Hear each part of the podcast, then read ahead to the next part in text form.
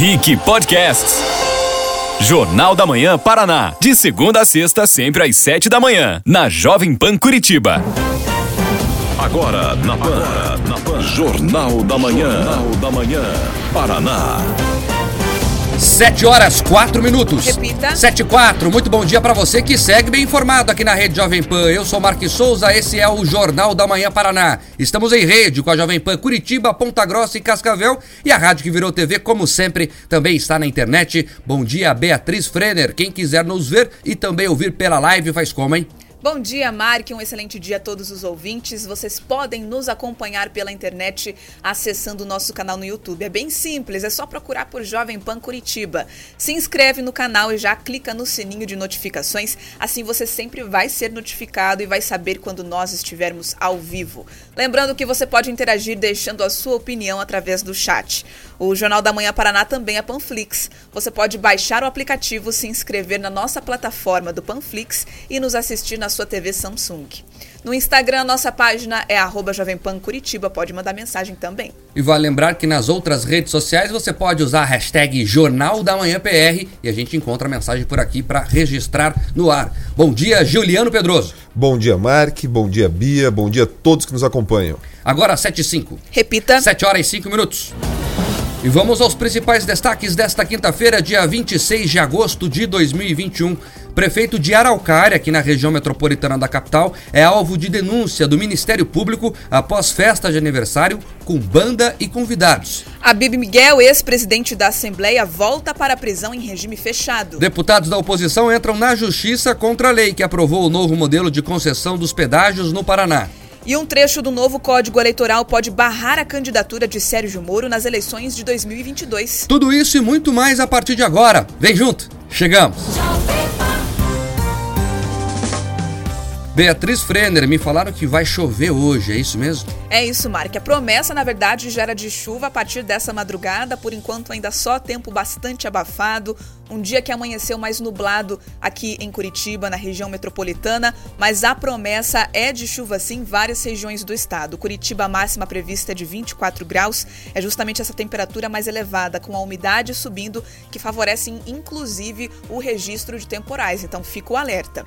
Ponta Grossa com termômetros variando entre 15 e 23 graus e em Cascavel, termômetros variando entre 12 e 20, principalmente chuva no oeste e sudoeste do Paraná. Na metade leste, mais a nebulosidade que predomina. E nós começamos te contando uma polêmica aqui na região da Grande Curitiba. Vídeos publicados na internet mostram uma grande festa de aniversário Traucária, na região metropolitana, que teria banda e até. eh, Uma festa muito grande, teria até banda na casa do prefeito. É, diante dos registros divulgados pelos próprios convidados da festa nas redes sociais, alguns servidores do município decidiram acionar o Ministério Público. De acordo com a denúncia feita pelo Sindicato dos Servidores do Magistério Municipal de Araucária, a festa foi no dia 20 de agosto. Além de convidados desrespeitando o distanciamento e medidas sanitárias, como o uso de máscara, nos vídeos publicados nas redes sociais é possível ver o show de uma banda e a queima de fogos de artifícios, o que também é proibido na cidade. Vamos ouvir um trecho.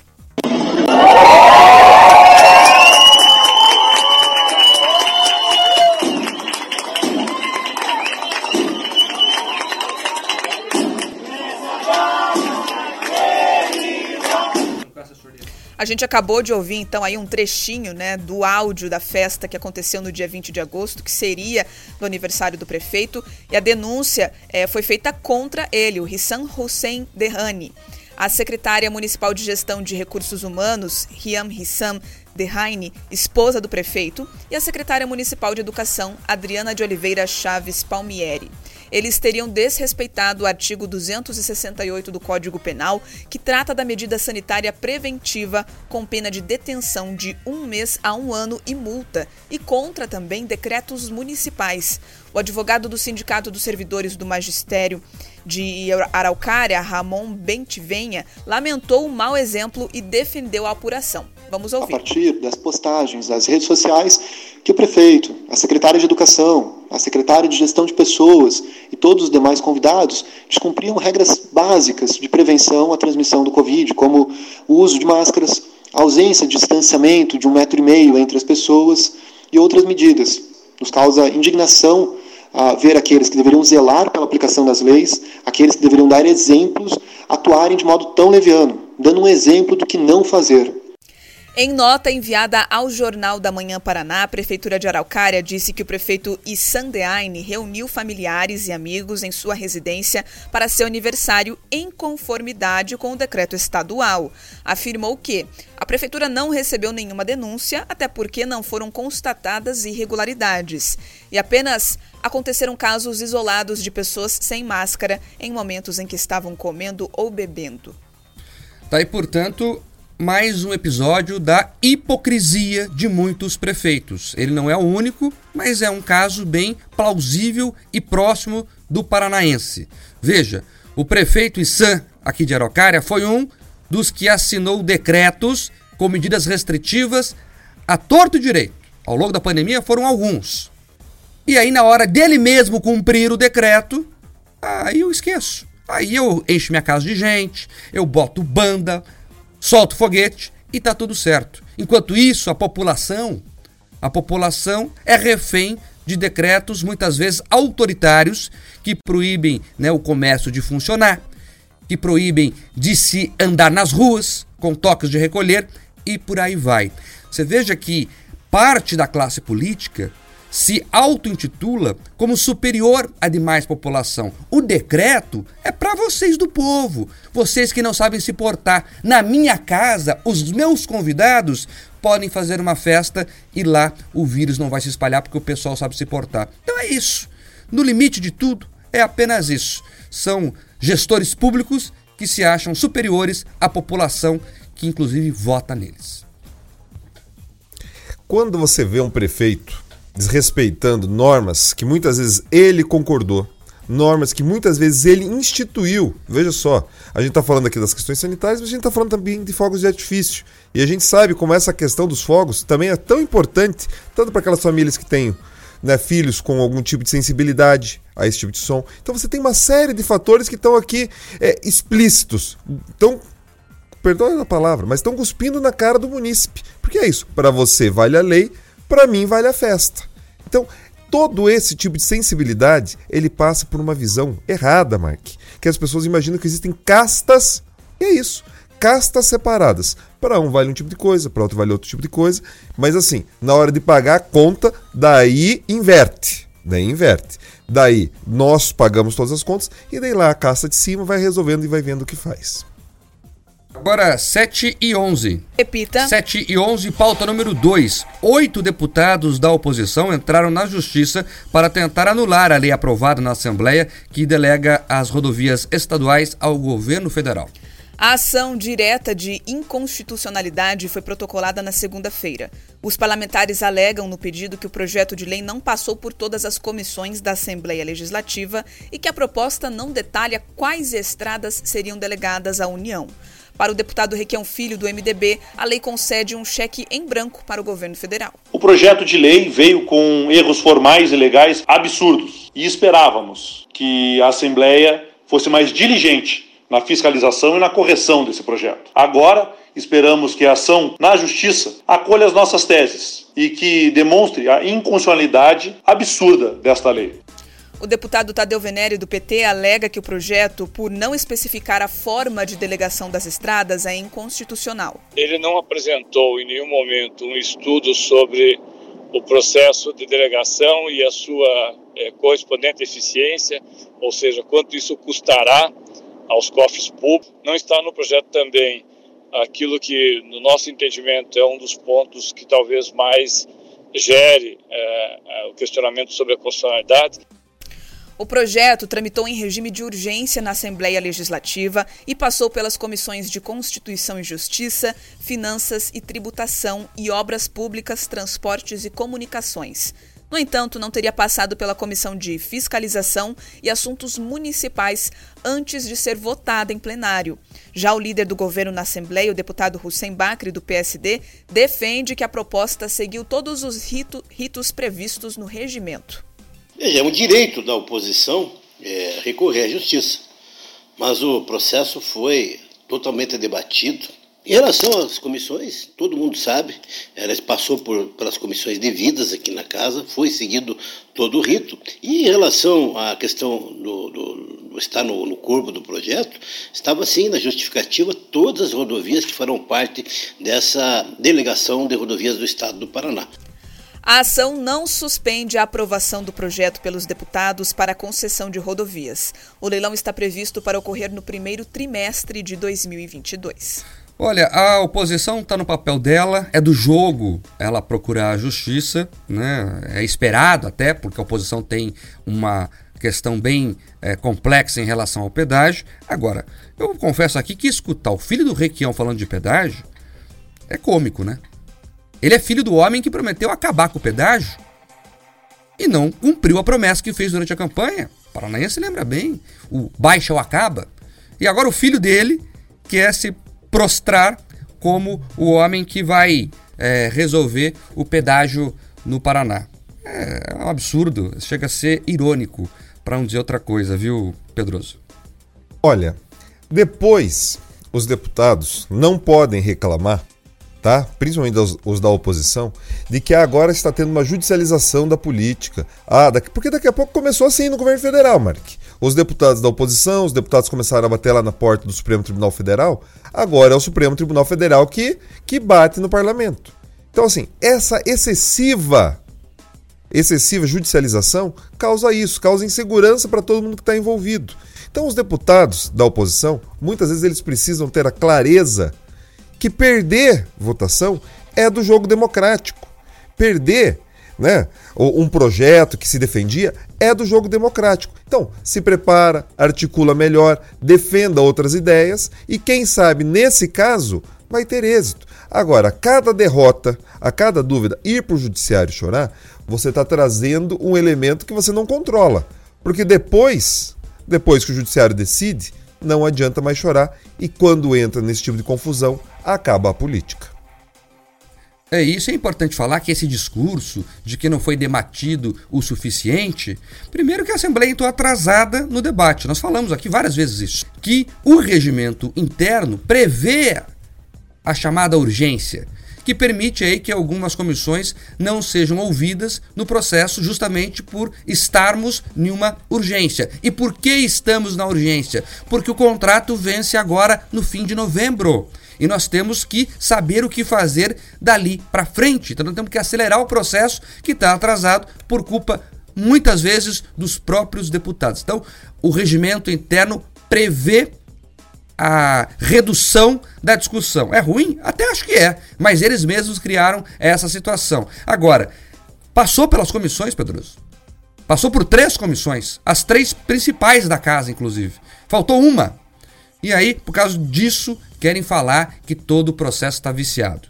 Vale lembrar teve é, uma votação bastante expressiva, né? Foram 40 deputados que votaram aprovando esse projeto e 12 que votaram na rejeição dessa proposta de ceder à União por 30 anos rodovias estaduais para que fosse é, levado adiante o processo de concessão das rodovias.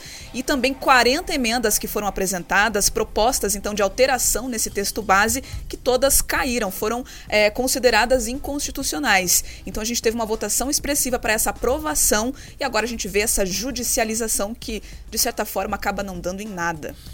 Não dá em nada, só atrasa o processo e preocupa quem precisa das estradas. O setor produtivo não sabe como é que vai ser a partir de novembro. O governo até prometeu já liberar a cancela, subir a cancela, diz que não vai cobrar o pedágio enquanto a nova licitação não for feita, que não há hipótese de renovação com as empresas que aí estão, mas são todas, são todas promessas. Né? De fato, a previsibilidade que o setor produtivo precisa, até para continuar gerando empregos e continuar ajudando o país na questão da balança comercial, o agronegócio principalmente, não existe, porque a gente não sabe o que vai acontecer. Tem lá, um fala que não vai é, renovar o contrato, mas daí tem um deputado do outro lado que fala que vai judicializar tudo e vai debater. Nós sabemos quanto tempo a justiça demora para decidir as coisas nesse país. Nós ficamos nessa, na bravata de plantão que alguém falou. Só uma última informação sobre esse, esse tema. Me, me admira o Requião Filho reclamar. Não sei se os ouvintes sabem, mas ele é terceiro vice-presidente da Assembleia. Então, teoricamente, inclusive, parte da responsabilidade por algumas questões de pauta e do funcionamento daquela casa, ele é corresponsável e agora, quando não teve a votação que queria, reclama na justiça. É isso, a gente volta a falar do pedágio daqui a pouquinho, isso porque o prefeito de Cascavel, Leonardo Paranhos, esteve ontem com o presidente Jair Bolsonaro para debater a questão do pedágio do Paraná, a polêmica praça entre Cascavel e Toledo. Então daqui a pouquinho ele vai falar conosco ao vivo aqui para explicar como foi a conversa e como a região está encarando a discussão do novo modelo do pedágio no estado. Agora às 7h19. Repita. 7 horas 19 minutos, pauta número 3. Curitiba antecipou a vacinação de 17 mil pessoas para esta quinta-feira. A prefeitura também anunciou mudanças nas regras para bares e lanchonetes. A antecipação da segunda dose das vacinas da AstraZeneca e da Pfizer deve atingir 17 mil pessoas com 56 anos ou mais que receberam a primeira aplicação em 11 de junho.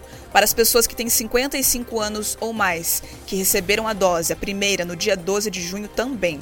Todos que devem tomar a vacina nesta quinta serão avisados por mensagem no aplicativo Saúde Já.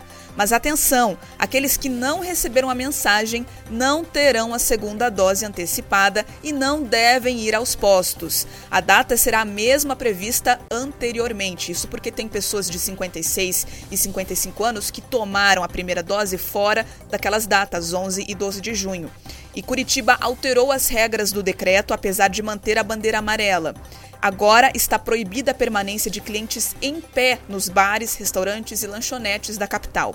De acordo com a prefeitura, a medida foi adotada porque durante as fiscalizações no final de semana passado foram registradas aglomerações de pessoas em pé e com o público sentado fica mais fácil de manter esse distanciamento. Por falar em Covid, em vacina, o Paraná vai receber 366 mil doses de vacinas contra a Covid-19 nos próximos dias. Serão 175 mil vacinas da Pfizer e 190 mil unidades da Coronavac. A informação foi confirmada nesta quarta-feira pelo Ministério da Saúde. E mais uma vez vemos a hipocrisia presente nesses decretos restritivos em relação à pandemia. Veja, a prefeitura não enxerga, Beatriz e Pedroso, os ônibus de Curitiba. Nesse momento, 7h21. O Inter 2 está lotado, prefeito. Gente em pé. Gente em pé dentro do Inter 2. É só o senhor querer ver. Mas o ônibus, ele é invisível para a administração pública da capital. É impressionante, eu não consigo entender. Daí o dono do estabelecimento, que está tomando os cuidados, está separando as mesas, né, que está pedindo para o cliente manter a máscara na boca, que está disponibilizando o álcool em gel, esse é o vilão. Esse tem que ter lei e tasca o rigor do decreto no lombo do comerciante. Agora, o ônibus, que é responsabilidade do município, a fiscalização e a gestão do sistema, esse pode lotar lá, pode ficar em pé, pode ficar do jeito que quiser. Esse não tem problema. E o transporte coletivo, já mostraram vários estudos, é um dos principais vetores de transmissão do coronavírus. Tem um estudo, inclusive, da Universidade Federal de Minas Gerais, que mostra que é mais perigoso estar no ônibus do que na praia, do que no restaurante. Esse estudo mostra o seguinte, que há dois lugares em que o vírus se espalha com mais facilidade. O hospital, por motivos óbvios, né, os doentes lá estão, e o ônibus. E o ônibus não é lembrado nunca nunca nesses decretos. É como se houvesse um portal, um salvo-conduto. Os empresários do transporte coletivo não precisam cumprir nada. Agora o comerciante pequeno, ah, esse amigão, esse fica refém do decreto autoritário. Eu tô aqui com um estudo até mais recente, Mark, que é de junho desse ano e foi feito pela Fiocruz, que é uma instituição que tem dado respaldo em todo o país com bases técnicas no combate à pandemia. Esse estudo ele foi conduzido em Pernambuco e foram coletadas 400 amostras em pontos do transporte coletivo em que as pessoas mais costumam tocar, que são aquelas barras realmente para dar segurança ao transporte. 48% dessas amostras apontavam a presença do vírus, o que indica realmente um respaldo científico de que os ônibus é, o transporte coletivo, de modo geral, são um dos espaços com maior capacidade de transmissão do vírus. Isso levando em consideração as superfícies que foram analisadas: fora a aglomeração, porque realmente, horário de pico, todas as cidades do Paraná, eu falo isso de leste a oeste, estão com veículos lotados. Apesar da tentativa de reduzir a capacidade desses ônibus, as empresas acabam não cedendo veículos a mais, porque isso demanda custos, e no contrato não está presente isso, mesmo sendo uma situação emergencial, aí não colocam veículos a mais. E a população que já sofria antes da pandemia com a lata de sardinha, que eram os ônibus, agora, além de viver no aperto para poder se locomover, também está correndo risco de saúde. Mais do que isso, viu, Beatriz? Além de não aumentar o número de veículos rodando, que poderia ser uma solução para diminuir a superlotação nos ônibus, eles receberam muito dinheiro, Pedroso. As empresas foram beneficiadas, e o termo é esse, com muito dinheiro. Os subsídios foram milionários. E aqui não é figura de linguagem. Foram milhões mesmos, mesmo destinados às empresas de ônibus, com o compromisso delas né, reduzirem aí a superlotação nos ônibus. Mas tem ouvinte aqui na live dizendo: estou no Inter 2 e aqui está lotado. E agora, eu pergunto o seguinte: o comerciante bom, que cumpre a norma, tá? Que cumpre a norma, que não fez aglomeração, que está lá organizado com seus funcionários para conseguir funcionar dentro das regras. Dentro das regras. Eu estou falando daquele que está preparado para cumprir dentro das regras. Daí ele é penalizado junto com aquele que não cumpriu.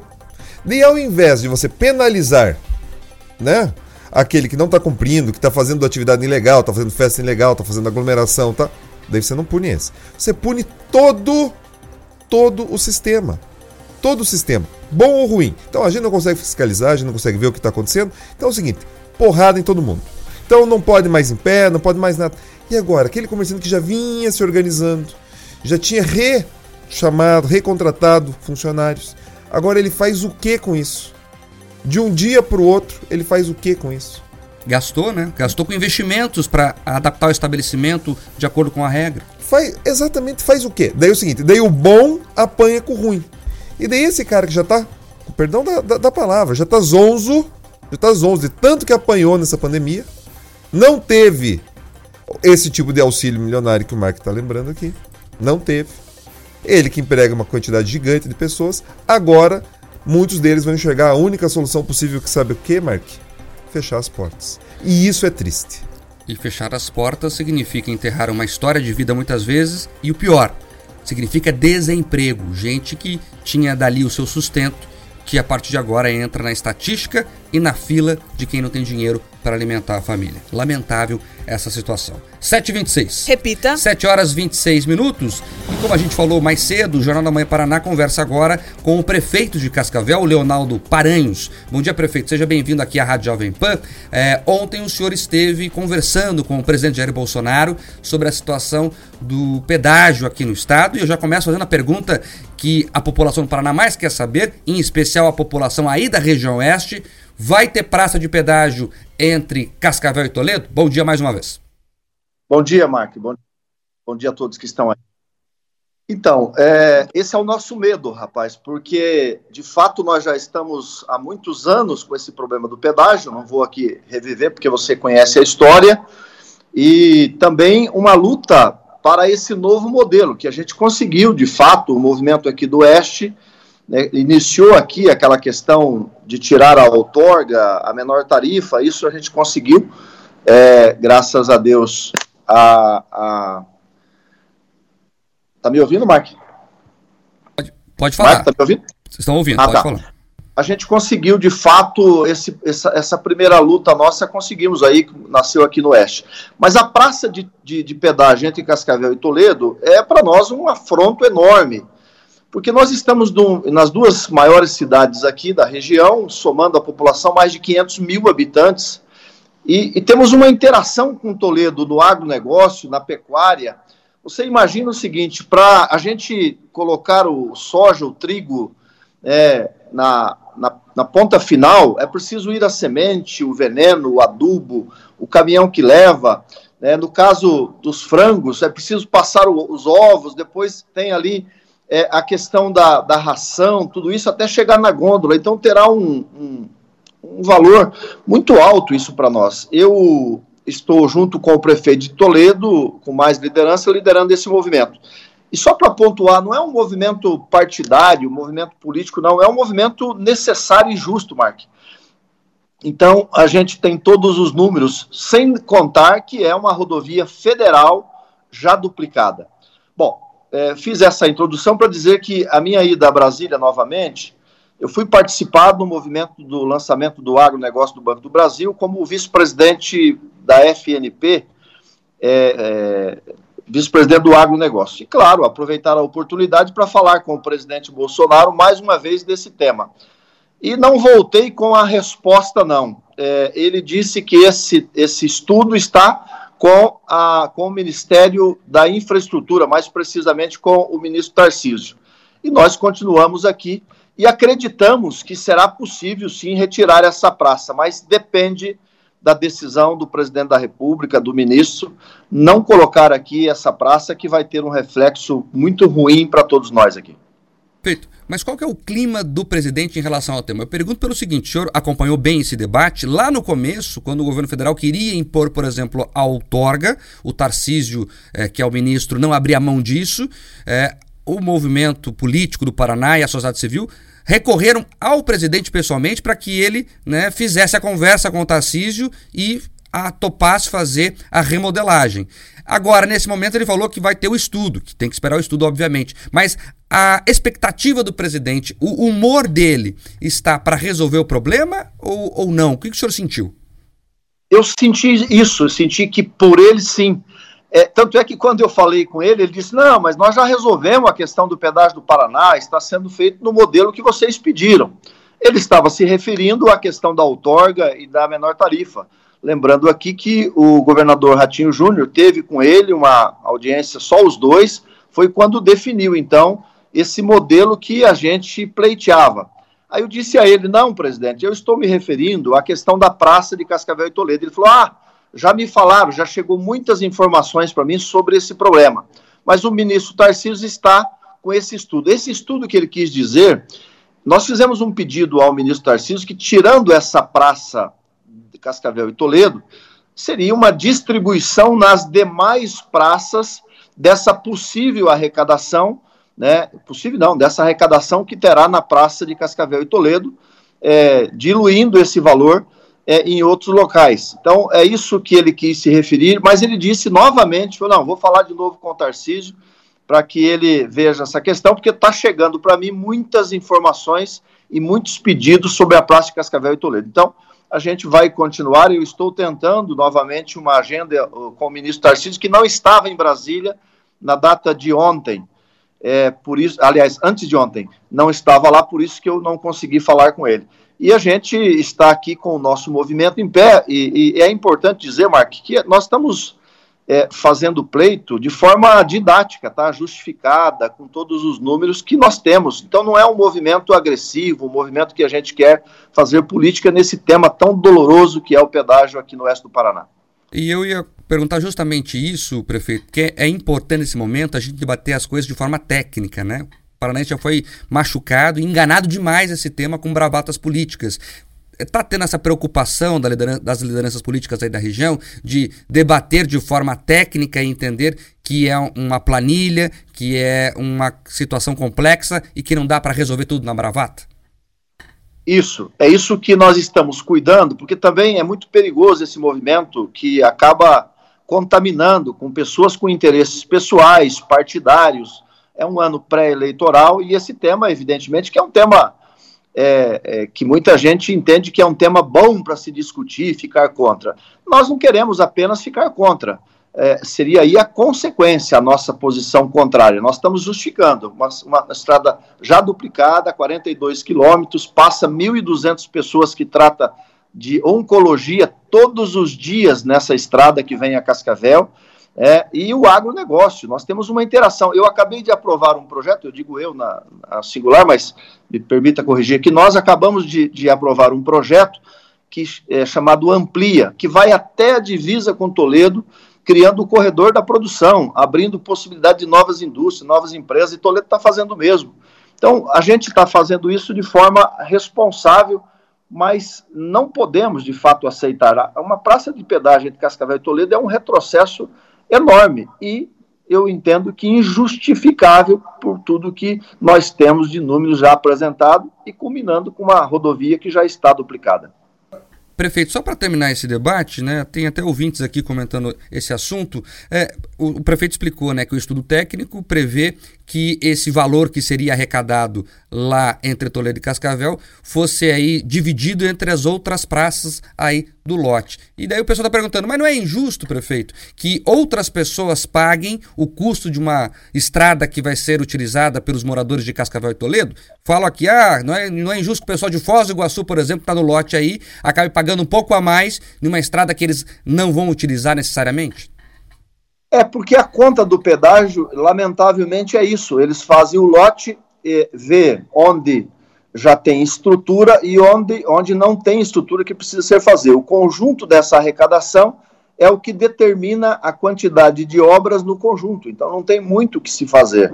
Agora, não é possível aceitar, né, essa, no nosso ponto de vista, essa incoerência de duas grandes cidades né, que está Cascavel e Toledo, e que tem esse corredor da produção. As pessoas passam por ali para vir a Cascavel trazer a produção, para vir comprar. Nós vamos lá em Toledo. Então, é a proposta que nós queremos fazer. Ou definitivamente tirar essa, essa praça, né? E claro, nós estamos demandando, temos que entender também que poderemos ter algum prejuízo na infraestrutura. Nós precisamos medir isso. Por isso que eu estou te dizendo que não é um movimento apenas contrário, é um movimento que nós queremos né, que o ministro abra essa discussão, diga para nós, olha, então nós vamos tirar a praça, mas terá esse prejuízo aqui, vamos supor, o que, que é esse prejuízo? Qual obra que poderá não ser feita? Então, é isso que nós estamos pleiteando, Mark. Oi, prefeito, Beatriz aqui. Estou é, sabendo já que choveu em Cascavel, que bom. Só que a situação da crise hídrica ainda é bastante preocupante, né? Mudando então um pouco nossa pauta, é, a gente viu também alguns ouvintes questionando a respeito do contrato de reformulação ali de obras do Lago Municipal, que foi feito sem a necessidade ali de licitação, sem então uma concorrência. Algumas pessoas questionam a legalidade, a prefeitura diz que tem essa legalidade nesse projeto de 450 mil reais. É um valor ali significativo para uma reforma no lago, as pessoas questionando por ser em tempo de pandemia. Eu queria saber então do senhor a respeito da execução desse trabalho e também se isso vai incluir o desassoreamento do lago, se vai ter propriamente dito esse trabalho também que é bastante esperado pela população. Bom dia. Bom dia, obrigado. Veja, não, a questão do, do contrato que essa pessoa está se referindo é um contrato que nós fizemos para criar o território verde. Na verdade, não, é nem, não são nem as obras ainda ainda. Esse contrato foi feito com o escritório do Jaime Lerner, cria um, um, um, espaço né, nessa grande floresta que nós temos, que inclui o lago, do território verde. Quem vai fazer as obras do desassoreamento e as obras estruturantes no lago é a Sanepar. Isso nós já acertamos com a Sanepar, ela fará. Inclusive, possivelmente, é, aí sim esse projeto será executado pela Sanepar, mas o projeto das obras, que é um investimento de mais de 50 milhões de reais, porque cria toda uma infraestrutura ambiental naquele espaço. É bom se dizer que nós estamos apertando a Sanepar para fazer isso, apertando no sentido de cobrança também justificada. Veja, veja bem como é que é importante justificar. É, aquele, aquele lago tem uma capacidade de 4 bilhões de litros de água. Então é, de fato, o maior reservatório que a Sanepar tem. E o que, que a Sanepar vende? Água. Então, nós estamos cobrando a Sanepar. Eles já adiantaram Inclusive a Sanepar fez um anúncio aqui, né, o governador fez, que nós vamos chegar a 100% do, da coleta do, do esgoto é, coletado e tratado, e também mais investimentos, e estão estudando a possibilidade, então, de assumir uh, essa questão do território verde também. Mas já existe uma data para o desassoreamento? Já está sendo feito já o termo licitatório, o termo licitatório para fazer os serviços da, do desassoreamento do lago. Isso já está sendo feito internamente, já acertei com a direção da Sanepar, e, só que tem que ser licitado esse serviço, né? Prefeito. Juliano Pedroso aqui, bom dia. É, voltando voltando para o tema da questão logística, a, Infraero deve assumir né, a gestão do aeroporto de Cascavel. A minha dúvida é a seguinte: se com, com essa chegada da Infraero, se tem uma expectativa de também o aeroporto operar no sentido de transportes de cargas e tudo mais, que seria também uma outra forma de escoar o que é produzido na, na cidade e na região. Sim, tem sim. A, a, a Infraero vem administrar o aeroporto e vem fazer alguns serviços que nós pactuamos nesse contrato. A operação, o estudo de viabilidade para que a gente possa lá no futuro fazer uma terceirização do aeroporto, né? Uma concessão. É, vem fazer a certificação do aeroporto para nova modalidade. Nós vamos chegar agora a quatro Charles. O que, que é isso? é poder é, receber em Cascavel todos os voos oficiais que operam, todos os aviões oficiais que operam hoje no Brasil.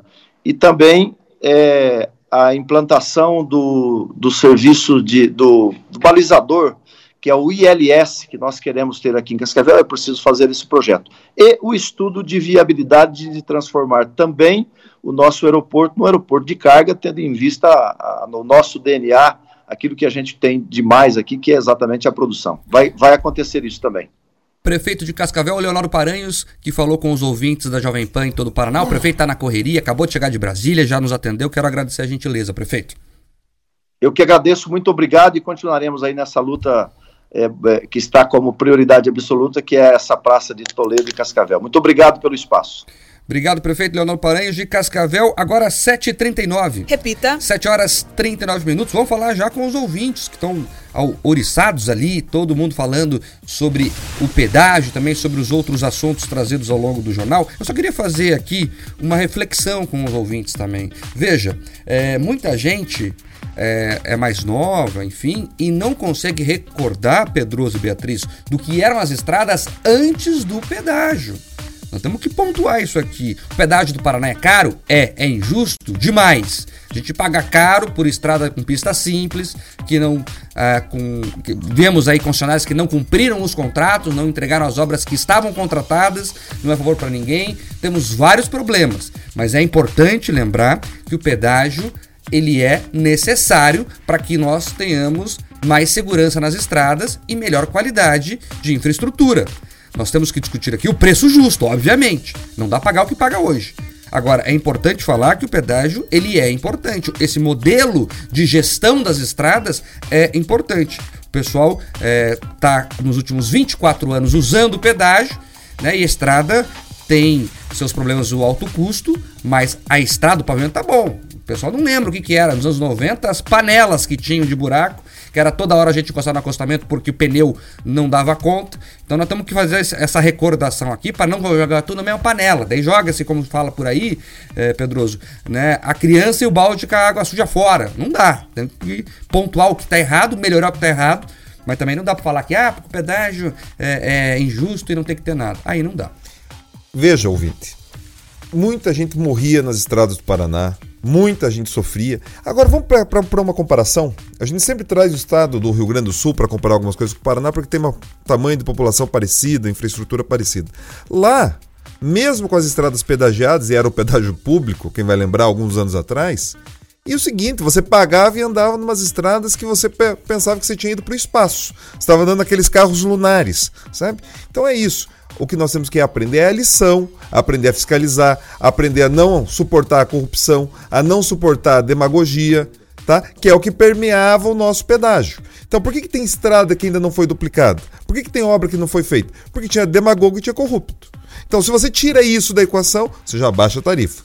Se você coloca isso como obra, você já conseguiria baixar, inclusive, parte do custo judicial que está envolvido. Então, assim, eu acho que a gente pode ir devagar no assunto, mas não podemos também ignorar que as coisas custam o que custam.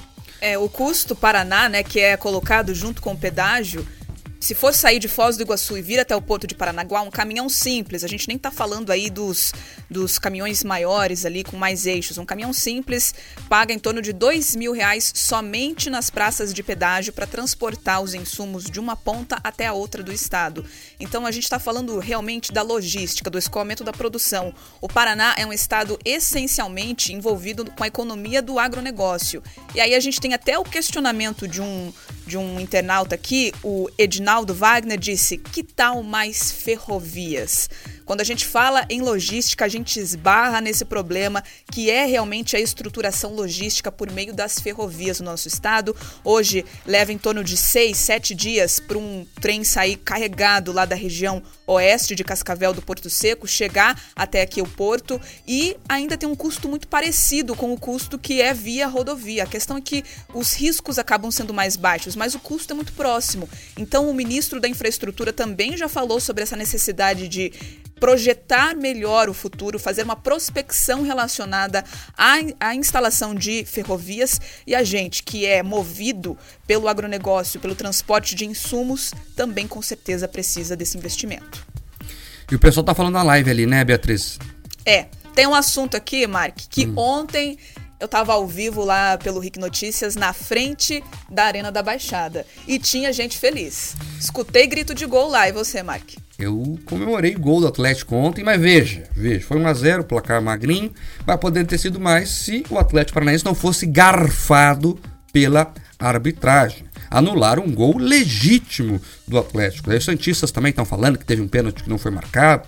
Eu até concordo que aquele pênalti ali existiu mesmo. Mas enfim, mas o fato é, pênalti é possibilidade, Pedro. Você pode marcar ou não. Agora, o gol foi marcado de forma legal e o juizão anulou de forma ilegal. O Atlético foi garfado lá na Arena da Baixada, mas mesmo assim ganhamos o jogo 1x0, tá tudo de bom. Só param o Atlético no apito. Perdoe a minha empolgação, mas só param o Atlético no apito. Inclusive aquele jogo lá do Corinthians, que teve gente que comemorou, é o seguinte: é, é a máfia do apito tá? Se não tiver o, se não tiver o apito, o Atlético é campeão da Sul-Americana e campeão da Copa do Brasil. Do Brasileirão a gente vai deixar passar essa. Vamos para um rápido intervalo comercial, a gente já estourou o horário aqui, a gente já volta aqui na Jovem Pan. Jornal da Manhã, Paraná. Jovem Pan. Jovem Pan no Trânsito. Olá, para você que acompanha o Jornal da Manhã Paraná, eu volto com mais informações. Eu falo de lentidão na região do Costeiro em São José dos Pinhais. Para quem está no contorno leste, no sentido cidade industrial, ali próximo ao cruzamento da Doutor Murici. Tem um quilômetro e meio de lentidão por lá. motorista que está no trecho pode fazer o desvio acessando a marginal e seguir pela Silvio Pinto Ribeiro. Para quem vai à cidade industrial, não tem muitas alternativas, precisa ter muito mais paciência. BNDES divulga resultados financeiros e destaques da sua atuação no segundo trimestre. Saiba mais em agência de notícias.bnds.gov.br. Jovem Pan no Trânsito. Yeah! Jornal da Manhã Paraná. Oferecimento. Luzon. Agende a próxima revisão do seu Volkswagen na Luzon. Negócio bom é na Luzon. App Angelone. Baixe, ative e economize. Laboratório Lanac. 30 anos. Tem sempre um Lanac perto de você. lanac.com.br. Vamos juntos construir uma sociedade mais próspera. Abra sua conta no Sicredi E Café Lontrinha. Peça agora. loja.cafelontrinha.com.br.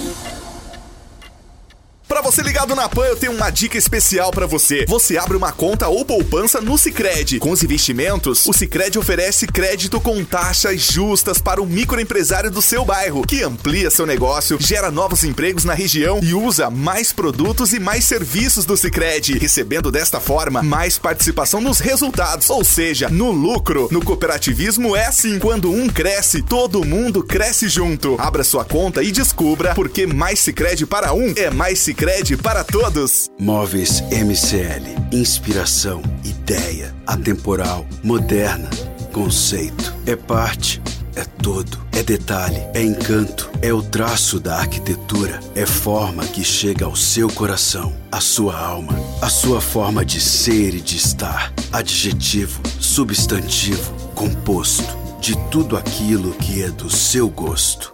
Móveis MCL. Inspire-se.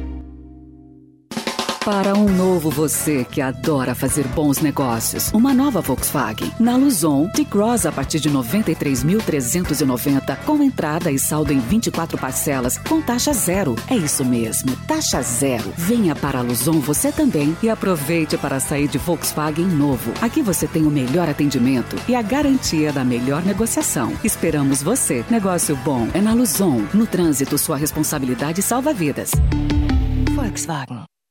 Tá querendo economizar, mas não abre mão do conforto e bem-estar? Vem para as lojas Totaline e conheça o ar-condicionado Springer Midea Extreme Safe, um aparelho que proporciona até 70% de economia de energia na exclusiva função EcoNoite e que possui 10 anos de garantia no compressor. Economia extrema e garantia estendida tem nas lojas Totaline. Venha nos visitar. Avenida Presidente Arthur da Silva Bernardes, 946 Santa Quitéria ou chama no zap 3202 4400. Consulte condições de garantia com a equipe de vendas. E se o que é melhor para você também for melhor para todos? Existe alternativa. No Sicredi, você une as suas necessidades financeiras ao desenvolvimento da sociedade, porque reinvestimos recursos na sua região. Somos a alternativa que oferece soluções financeiras ideais, taxas justas e atendimento próximo, humano e digital. Escolha o Sicredi, onde o dinheiro rende um mundo melhor. Abra sua conta com a gente. Jornal da Manhã, da Manhã, Paraná. Agora 7h48. Repita. 7h48, pauta número 4. O ex-diretor da Assembleia Legislativa do Paraná, Abib Miguel, foi preso novamente nesta quarta-feira. Bibinho, de 81 anos, voltou para a prisão em regime fechado por ser acusado de lavagem de dinheiro relacionada à exploração ilegal de madeira em uma propriedade na cidade de Rio Azul, no centro-sul do Paraná. Bibinho, conhecido pelo caso dos diários secretos, em que é suspeito de fazer contratações de funcionários fantasmas, estava desde 2018 preso por este processo envolvendo madeira. Em março de 2020, no início da pandemia, a justiça transformou a prisão em regime de regime fechado para regime domiciliar com uso de tornozeleira eletrônica. A volta para a prisão em regime fechado, determinada nesta quarta-feira, ocorreu a partir da queda dos números da Covid em Curitiba e pelo avanço da vacinação. A defesa de Abib Miguel não quis se pronunciar sobre o assunto. Agora 7h49. Repita. 7h49, pauta número 5. A Polícia Federal aqui no Paraná tem agora uma viatura avaliada em 800 mil reais. É que uma Lamborghini apreendida em uma operação de combate a crimes financeiros foi cedida à corporação. Esse carro era aquele, gente, que pertencia ao rei do Bitcoin, o Cláudio José de Oliveira, que foi preso na operação. Apesar de já estar todo adesivado com o símbolo da Polícia Federal, o carro foi cedido para a utilização provisória da equipe e será devolvido ao Poder Judiciário em breve, quando irá a leilão. Segundo a PF, os recursos da venda da Lamborghini serão destinados aos prejudicados pelas ações dos investigados na operação policial. De acordo com a PF, a Lamborghini será utilizada apenas para exposições, eventos e ações pedagógicas de repressão ao crime organizado. Agora 7h50. Repita. 7 horas e 50 minutos, pauta número 6. Um trecho do novo Código Eleitoral que tramita na Câmara dos Deputados impede a candidatura de Sérgio Moro nas eleições do ano que vem. De acordo com o dispositivo inserido no projeto de lei sobre o novo Código Eleitoral, magistrados ou membros do Ministério Público, promotores e policiais que não tenham se afastado de seus cargos até cinco anos anteriores às eleições não poderão concorrer. A proposta foi apresentada pela deputada Soraya Santos, do PL, e tem como relatora a Margarete Coelho, do PP, na Comissão de Constituição e Justiça da Câmara dos Deputados. O texto ainda precisa ser votado por deputados e senadores. Sérgio Moro atuava na 13ª Vara Federal de Curitiba, na Lava Jato, quando pediu exoneração para assumir o cargo de ministro da Justiça e Segurança Pública do governo Bolsonaro em novembro de 2018. Pelo prazo estabelecido no projeto, a proibição de Moro é para ser candidato aí que duraria até 2023. O Jornal da Manhã Paraná ouviu parlamentares paranaenses sobre esse trecho do novo Código Eleitoral. O senador Oreovisto Guimarães, do Podemos, classificou o texto como uma aberração. Vamos ouvir. Uma legislação oportunista, sem nenhum cabimento, tendo um aspecto retroativo, o que eu considero grave, e da minha parte farei todo o esforço possível, e acho que o Podemos, a Renata na Câmara, os nossos deputados e todos os outros devem fazer todo o esforço possível para que essa aberração não seja aprovada. Já o deputado federal Zeca Dirceu do PT disse que a proposta não deve avançar no Senado, mas gostaria de ver Sérgio Moro na disputa eleitoral. Vamos ver, ouvir. Sobre Moro, eu gostaria muito que ele fosse candidato. Ele ia perceber nas urnas o tamanho da rejeição que não só a população brasileira, mas também a população do Paraná tem dele pelas decisões ilegais que ele tomou como juiz e nós sabemos que juízes, promotores, policiais não têm entrado na disputa em pé de igualdade. Têm entrado na disputa usando dos seus cargos, do poder que esses cargos têm. O Jornal da Manhã Paraná também ouviu especialistas na área de direito eleitoral sobre o tema. De acordo com o advogado e professor de direito, direito, eleitoral Luiz Gustavo de Andrade, a lei pode ser questionada por ser retroativa e atingir fatos anteriores a ela. Vamos ouvir. Vamos supor que esse projeto de lei seja aprovado hoje. Entre em vigor esta proibição, né, essa hipótese de inelegibilidade que está vindo com o novo Código Eleitoral, proibindo, então, que os, os ex-magistrados e os ex-membros do Ministério Público sejam candidatos por esse prazo que mencionei. Esta nova lei se aplicaria a fatos anteriores a ela? Então, é, não, não, estaria havendo uma aplicação retroativa para atingir situações anteriores a ela? E o Supremo já teve oportunidade de, de, discutir a aplicação retroativa de leis complementares que geram inelegibilidades. Mas é bom lembrar que a discussão uh, ocorrida no Supremo em 2017 eh, foi uma discussão que teve um resultado apertado. O Supremo manteve esse entendimento de aplicação a fatos pretéritos, mas foi algo que gerou bastante discussão. E tem também a questão dos prazos, né? O Bruno Valverde, que é professor e advogado especialista em direito eleitoral, afirma que, para se tornar concreto e valer para as próximas eleições, o projeto precisa ser aprovado até outubro na Câmara e no Senado. Essa é uma, uma propositura que ainda precisa ser aprovada, obviamente, é, é, no, no Congresso Nacional. Então, nós podemos dizer que a situação não é é, concreta. Eu não posso dizer que isso está aprovado e que isto vai valer. Obviamente que se essa propositura for aceita, acatada e aprovada devidamente através do processo legislativo é, é, brasileiro, é, obviamente é, o ex-juiz Sérgio Moro realmente ficaria impedido de disputar as eleições de 2022. Olha, isso é um golpe dos quadrilheiros contra o Sérgio Moro. Veja que o Sérgio Moro não tem partido, ele não diz que é candidato, ele nem aparece em muitas das pesquisas, em algumas sim, outras não, mas ele bota medo na classe política. Eles têm pavor do nome Sérgio Moro, porque eles querem acabar é com a possibilidade dele vir a se candidatar. Reforço, o Sérgio Moro não disse para ninguém se é candidato ou não, até porque ele não sabe se quer ser candidato. Então, o debate começaria aí. Mas como existe a possibilidade, a classe política que treme quando fala o nome do Sérgio Moro, todos os lados, os petistas, o centrão, né, todo mundo odeia o Sérgio Moro então quer acabar com a possibilidade da discussão. Isso é um golpe dos quadrilheiros, do povo investigado na Lava Jato, que enterrou a operação e agora quer enterrar qualquer resquício de possibilidade de combate à corrupção. O que, que o legislador tem que fazer? Ele tem que seguir a linha mestra da Constituição. Eles podem fazer leis novas? Podem, mas desde que ela não desrespeito à Constituição. A linha mestra da Constituição é qual? É a liberdade. E nesse caso em específico, diz que todo brasileiro, seguindo alguns pré-requisitos, tem o direito de votar e ser votado. Uma coisa é se discutir uma vedação para determinadas carreiras. Eu concordo que há alguns excessos, por exemplo. Né? Tem gente que utiliza do cargo público, delegados, por exemplo, que utilizam do cargo público que tem e que ficam ali atendendo a população pelo dever de ofício, não estão fazendo favor para ninguém, mas acabam se utilizando disso para ficar até o último momento, sair candidato, então acabam se aproveitando de um cargo público para pedir voto. Agora, instituir uma regra para delimitar o CPF, você montar uma lei para falar o Sérgio Moro não pode ser candidato, isso não pode. Isso está errado.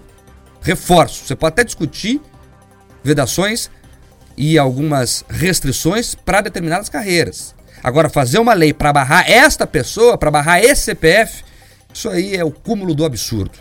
O Brasil vai muito mal, amigos. Ouvinte, você que nos acompanha diariamente aqui no Jornal da Manhã, eu quero te convidar a dar uma olhadinha pelo retrovisor e entender o que está acontecendo. Saiu a pesquisa XP e PESP, mostrou o Sérgio Moro com condições de disputar, tá? Daí o presidente Bolsonaro ou o sistema político que agora tem profissionais, profissionais, tá? Eu quero que você entenda o seguinte: ontem a Margarete Coelho a Margarete Coelho, que é do PP do Piauí, que é colega de, de partido do Ciro Nogueira, novo chefe da Casa Civil, que é do mesmo estado do Ciro Nogueira, chefe da Casa Civil, apresentou um substitutivo para o projeto do Código Eleitoral, tá? que não previa, veja, o projeto original não previa nenhum tipo de restrição com cinco anos para alguém se candidatar. Previa o que estava ali estabelecido. Quem cometeu crime foi punido oito anos. Quem precisava se desincompatibilizar, como ah, um prefeito que vai concorrer a outro cargo, um governador que vai concorrer a outro cargo, seis meses. Agora, eles poderiam, eles estão criando o que poderia se chamar Lei Sérgio Moro. Eles fizeram a conta, né, de trás para frente, falaram que período que vai pegar o Sérgio Moro e tum, tacaram lá. É isso. Quem já foi punido com um período tão longo, que a gente pode lembrar, é o Collor. Mas o Collor a gente conhece a história.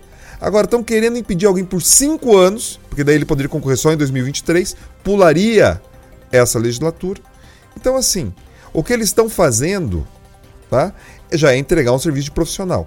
E só estão fazendo isso porque estão preocupados. Ninguém bate em cachorro morto. Por mais que o Sérgio Moro não tenha dito que é candidato, esse movimento indica, ouvinte e marque, que eles querem tirar ele qualquer possibilidade de jogo, porque enxergam que os eleitores, possíveis eleitores ali do parte dos eleitores do presidente, parte do Bolsonaro convergem. Então, essa candidatura atrapalharia o projeto ali do, do Centrão, do Ciro Nogueira, do PP, né? E está entregando o serviço. Foi contratado para isso e está entregando o serviço. O pessoal está me perguntando muito nas redes sociais, principalmente. Ah, você acha que passa? Eu acho que passa. Acho que passa porque você olha para os deputados e olha para os senadores e vários foram investigados pela Lava Jato. Pedroso lembrou aqui a, a, a autora dessa emenda, dessa mudança na proposta, é do PP. O PP é o partido que foi mais investigado na Lava Jato. Era o partido que o Alberto Youssef, que é um dos principais doleiros do Brasil, ou pelo menos era, trabalhava. É o partido do Janine.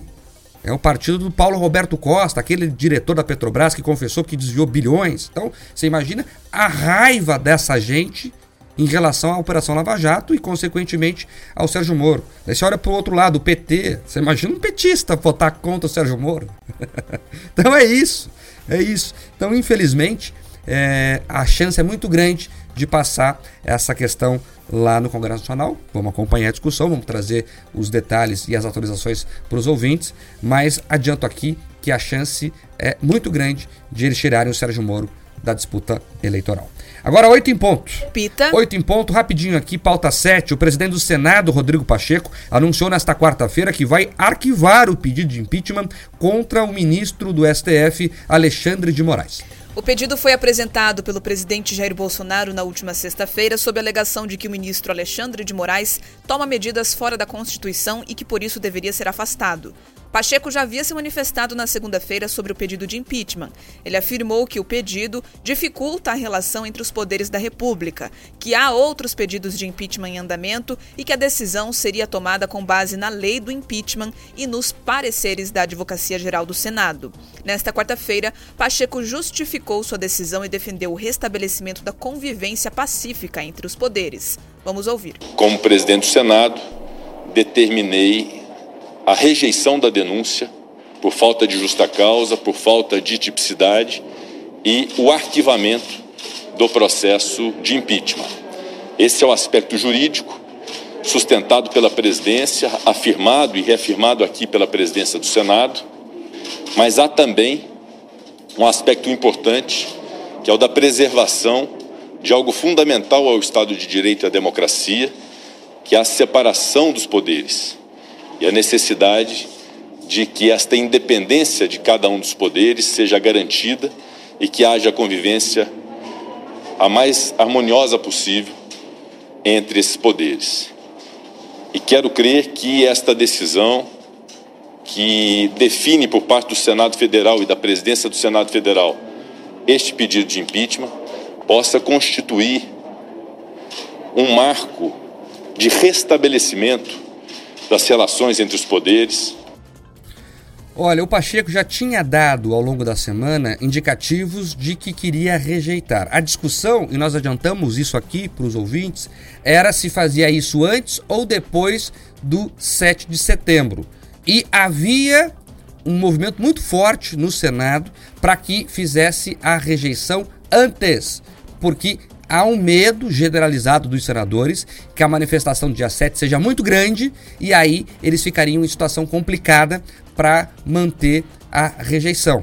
Então, o que fez o Pacheco foi adiantar esse debate antes da, do, do, das manifestações, antes do pessoal ir para as ruas, para que ele pudesse garantir e sustentar sua decisão. Mas eu queria chamar a atenção que aconteceu ontem para um outro fato, que também envolve o Senado, também envolve o Supremo. Ontem, os senadores atravessaram a rua e foram prestar solidariedade, Pedroso, ao Alexandre de Moraes. Você veja. O Senado está lá com um pedido de impeachment sobre um membro do Supremo Tribunal Federal. Isso é antidemocrático? Não, pelo contrário. É o jogo democrático estabelecido na Constituição. A Constituição diz: quem pode investigar o ministro é o Senado. Então, vai-se lá e aciona o Senado. Olha, eu estou com dúvida aqui sobre a conduta desse ministro. Vocês podem investigar? O pedido é esse. Ali ninguém pediu é, nada além do que está previsto na Constituição. O Senado decide se investiga ou não, inclusive. É um pedido para investigar. Em vez de investigar, não os senadores atravessaram a rua e foram prestar solidariedade a um possível réu, que dentro de um processo investigatório de uma é, CPI ou de um pedido de impeachment, né, os investigados né, são tratados como investigados, como réus. Então, a gente vê no Brasil uma casa que deveria fazer uma investigação e veja, a investigação podia chegar à conclusão, Pedroso, que não tem nada de errado, que é uma investigação, uma coisa viva. Olha, o indício era falso. Pode-se chegar a isso. Mas nem a investigação quiseram fazer. E mais, atravessaram a rua e disseram: tá, tudo certo, tamo junto. Olha só, o tiro do Pacheco pode sair pela culatra. Sabe por quê? Nesse caso, o presidente ele fez uma opção. Ele falou assim: olha, vou jogar dentro das quatro linhas da Constituição. Na minha opinião, ele não joga sempre, não. Mas nesse caso, ele falou: vou jogar. Foi lá, apresentou uma denúncia dentro da norma, dentro da norma, e qual o problema quando o, o, o Pachecão aqui, dá, dá aquela de zagueiro do interior de Pachecão mesmo, tá? E dá, mata na canela e manda a bola para fora de campo. Ele está dando o seguinte recado para as pessoas: que não é o caminho institucional para resolver. Ele mesmo falou que, olha, tem uma série de outros pedidos. Então por que esse foi tratado de forma expressa? Por que, que esse teve o um tratamento assim, não, vamos responder aqui urgente? Não precisava. Então, se você garante que as pessoas debatam nos lugares certos, elas ficam menos tentadas a debater no lugar errado. Então, quando ele já rejeitou agora de pronto, estilo Pachecão no interior, canelada, talvez, se a ideia era tirar a pressão das manifestações do dia 7, talvez fomente justamente o contrário. Por quê? Porque as pessoas falam: olha, dentro da regra não está dando, vamos para porrada. Está errado isso. Mas pode ser que esse é o recado que está sendo passado. Então, ao invés de pacificar, talvez ele esteja colocando mais lenha na fogueira. E, Pedroso, é importante falar aqui, muitas pessoas não têm noção de como é que funciona o bastidor político. O Pacheco tomou a decisão, ele foi o zagueiro e foi para a linha de frente, mas porque ele representa a casa. Ele não fez isso sem reunir a tropa, a conversa o vestiário, para manter aqui a anedota futebolística. Ele não fez isso sem reunir o pessoal no vestiário e falar: vamos para cima? Vamos. Então vocês me bancam? Bancamos. Foi isso. Então foi uma decisão. Claro que não são todos senadores, óbvio que não são todos os senadores. A gente séria lá também. Mas a maioria deu condições para que ele possa ser esse zagueiro aí. Ele está coberto pelo pessoal ali atrás. Coberto pelos senadores. Veja, nós falamos esses dias, a OAB fez notinha, tá? Você pega lá, 10 partidos fizeram notinha. Ex-ministros fizeram notinha, né, de apoio, solidariedade. Entendeu? Então é o seguinte, ele é o rosto ele é o rosto da missão dada. Então agora é o seguinte: caso caso as pessoas comecem a acreditar menos ainda que a solução é dentro das instituições, parte da culpa é de quem também esvazia as atribuições dessas instituições, amigo. O Senado ele tem o dever de levar as coisas com seriedade. Quando resolve assim na canelada, ele dá argumentos para o outro lado jogar também. Então, assim, ninguém deve fugir da regra. A regra é para todo mundo. Agora, né, todo mundo vai esgarçando aqui, então você não pode acusar só o outro. E aí o pessoal fala da crise institucional e que a culpa seria só do presidente, que até tem a sua parcela de culpa sim. Agora, sabe qual foi a conversa, o teor da conversa, essa que eu falei aqui dos senadores com Alexandre de Moraes? Foi a relação do Supremo com o presidente da República. Daí sabe o que disse a eles o Alexandre de Moraes, segundo a imprensa de Brasília? Bateu, levou. Olha se isso é termo de um ministro do Supremo Tribunal Federal usar. A aspas, segundo a imprensa de Brasília, do ministro Alexandre de Moraes, quando questionado da relação com o presidente da República, foi bateu, levou. Então, essa é a situação, esse é o nível, esse é o debate do Supremo Tribunal Federal, que com certeza vive os seus piores dias. Lamentável. Agora 8 e 8. Repita. 8 e 8. Beatriz, rapidinho, rapidinho, uns ouvintes aí pra gente fechar. Ligeirinho, então, pra gente encerrar o jornal hoje. Bastante gente comentando a respeito dessa possível candidatura do Moro, uns apoiando, outros acusando ele aí de traidor, né, por conta do governo Bolsonaro, da saída dele do ministério é, que a gente teve há alguns anos. Também temos aqui comentários a respeito dessa questão envolvendo o Pacheco, que maioria seria essa do Senado, que o presidente não consegue levar para frente alguns projetos, outros também acusando o Pacheco de traidor, então assuntos bastante voltados para essa área política, os últimos assuntos que a gente trouxe no Jornal da Manhã. Olha, eu tava esperando um ouvinte falar isso, ou os ouvintes, e vai começar essa campanha aí do Pacheco traidor, Pedroso. E a gente avisou aqui, né? Você falou com muita propriedade. Escuta, o Centrão é tropa mercenária, amigão. E é simples assim. Quem paga mais leva. Quem paga mais leva. E o seguinte, para tropa mercenária você não dá as costas. E o presidente precisa fazer uma conta muito simples. Poder tem prazo de validade. Poder tem prazo de validade. Os caras começam a fazer a conta seguinte: ah, tem mais quantos meses de governo? Tem mais quantos meses de liberação de emenda? Tem mais quantos meses de orçamento aberto aí pra gente? É essa conta que os caras fazem. Então, assim, não espere fidelidade de quem nunca foi fiel. Entendeu? Não se iluda. Senão o cara vai ligar lá Marília Mendonça, vai escutar aquela sofrência e vai ficar passando recibo. É isso daí. É isso. Sabe que na política é uma coisa engraçada, que pelo menos eu considero engraçada, é que além do poder ter prazo de, ter prazo de validade, Pedroso, a expectativa de poder tem muito mais poder do que o próprio poder muitas vezes. O que eu quero dizer com isso? O Bolsonaro é o presidente. Ele tem o poder com ele, a caneta BIC que ele tanto fala. Mas a expectativa de poder, né, o, a, por exemplo, a possibilidade dele não ser reeleito já ouriça boa parte da classe política que já procura quem vai ser o próximo. Então, o poder está concentrado hoje no Bolsonaro. Mas como tem a possibilidade da eleição e ele não levar, aí o pessoal já se ouriça e já procura alternativas. Então a expectativa de poder às vezes mobiliza mais do que o próprio poder em si. Exatamente. Mobiliza mais, então tem aqueles que já estão procurando talvez quem eles acreditem que vai ganhar, mas ele também já mobiliza algumas pessoas que começam a fazer o final de feira. Tá? Que fala assim, opa, então Esse vou. é o pior. Isso, vou dar uma mordidinha nesse naco aqui, uma mordidinha nesse naco aqui, uma mordidinha nesse naco aqui, e o troço vai, com- vai ficando pior. Então fiquem atentos, ouvintes. Não, não me chamem de louco se nos próximos 20, 30 dias nós tivermos mais mudanças ministeriais, tá? Porque já tem gente querendo mais um pedaço desse bolo. É, e eu lembro que né, o Pacheco foi eleito com a ajuda do Palácio Planalto. Então, o pessoal pode fazer a análise que quiser agora, se ele traiu ou não. Mas ele foi eleito com a ajuda do Jair Bolsonaro. 8 e 11. Repita. 8 e 11, vamos embora. Tchau, Beatriz. Até amanhã. Até amanhã, Mark e Juliano, até amanhã e também ouvintes. Tenham um excelente dia. Tchau, Pedroso. Tchau, Mark. Tchau, Beatriz. Tchau para todos que nos acompanham. Um ótimo dia. Levem o guarda-chuva. Amanhã, 7 em ponto, estaremos aqui, hein? Até lá. Tchau.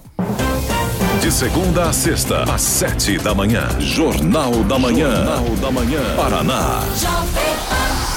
Rick Podcasts. Jornal da Manhã Paraná. De segunda a sexta, sempre às sete da manhã. Na Jovem Pan Curitiba.